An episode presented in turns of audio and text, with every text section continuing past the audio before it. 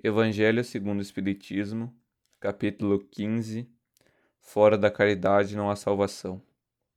O mandamento maior.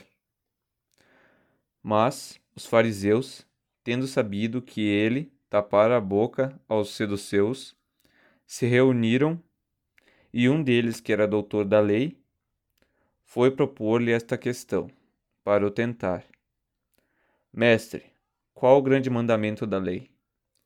Jesus lhe respondeu: Amarás, ó Senhor teu Deus, de todo o teu coração, de toda a tua alma, de todo o teu espírito. Esse é o primeiro mandamento, e aqui está o segundo, que é semelhante ao primeiro.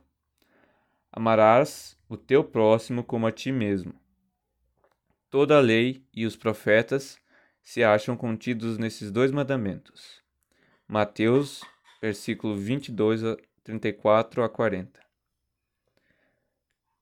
Caridade e humildade, tal a senda única da salvação. Egoísmo e orgulho, tal a da perdição. Este princípio se acha formulado nos seguintes precisos termos: Amarás a Deus de toda a tua alma e a teu próximo como a ti mesmo. Toda a lei e os profetas se acham contidos nesses dois mandamentos e para que não haja equívoco sobre a interpretação do amor de Deus e do próximo, acrescenta: E aqui está o segundo mandamento, que é semelhante ao primeiro.